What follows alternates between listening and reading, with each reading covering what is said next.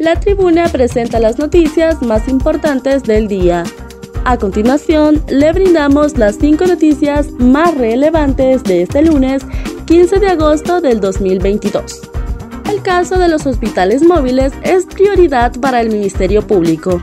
El Ministerio Público presentó este lunes un documento denominado La verdad de los hechos en donde manifiesta que el caso de los hospitales móviles es prioridad para el Ministerio Público.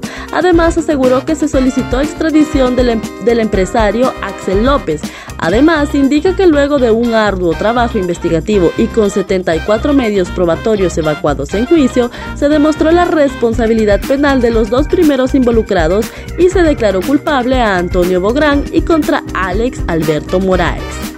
El equipo que dirige y coordina las investigaciones se mantiene firme e intacto con toda su capacidad, entrega y profesionalismo para obtener los mejores resultados en la medida que las investigaciones avanzan.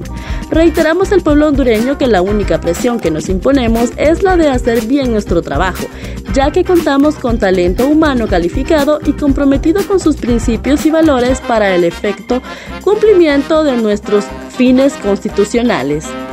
25 coyotes condenados por traficar con hondureños y extranjeros.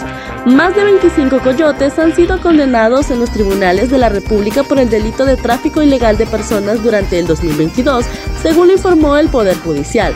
De acuerdo con los expedientes judiciales a los que se tuvo acceso para los más de 25 coyotes, se encuentran acumuladas sus acusaciones en al menos seis casos de los cuales se han desarticulado parte de esas estructuras criminales dedicadas a cometer este flagelo a nivel nacional. Las investigaciones han revelado que hondureños, nicaragüenses, cubanos, hindúes y africanos en general estaban siendo llevados hasta Estados Unidos por este grupo delictivo que transportaba cerca de 100 personas semanalmente entregan 16 toneladas de medicamento en el departamento de Gracias a Dios. El ministro de la Secretaría de Defensa, José Manuel Zelaya, informó este lunes que se han entregado 16 toneladas de medicamentos en el departamento de Gracias a Dios.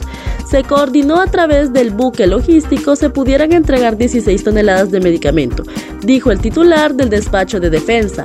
Recientemente, el ministro de la Secretaría de Salud, Manuel Matthew, informó la contratación de 80 médicos para hacer frente a la carencia que tiene este tipo de profesionales de la medicina. En ese sentido, resaltó que los especialistas cubanos suplirán los puestos en hospitales en el departamento de Gracias a Dios en el Caribe fronterizo con Nicaragua. Cuerpo de bomberos rescatan una serpiente en un negocio de Tegucigalpa. Esta mañana recibieron una llamada a la línea de emergencias 911 alertando que se encontraba una serpiente dentro de un negocio en el Boulevard Suyapa de Tegucigalpa se coordinó con el cuerpo de bomberos, quienes inmediatamente se movilizaron con su equipo de rescate de vida silvestre.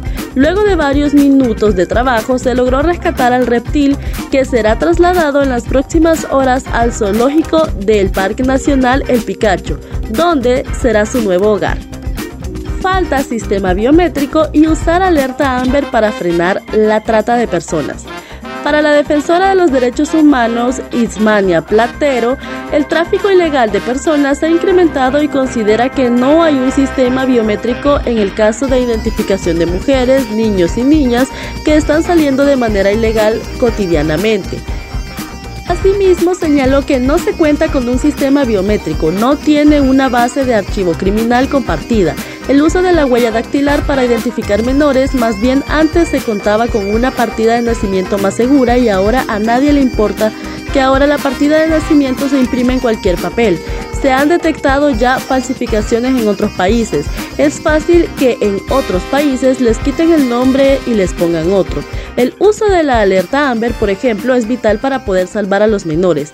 La gente ve e interpone las denuncias en la DPI, otros a la Interpol, pero cuando ya ellos, si es que hacen algo al respecto, pasan 48 horas. Un menor puede estar vendido en una granja clandestina donde hacen trabajo forzoso de esclavitud, servidumbre o en lugares donde son abusados sexualmente, explicó.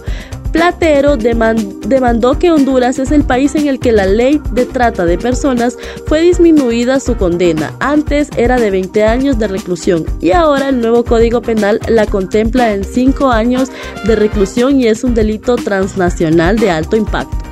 Tampoco hay un castigo o una investigación para los delitos conexos.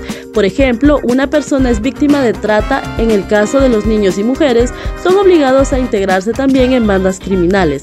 Luego son detenidos sin investigar que estos han sido obligados. Los ponen como delincuentes y no como víctimas, alertó. Estas fueron las cinco noticias más importantes de hoy lunes 15 de agosto del 2022. Para conocer más detalles ingrese a nuestra página web y síganos en redes sociales. Muchas gracias por su atención.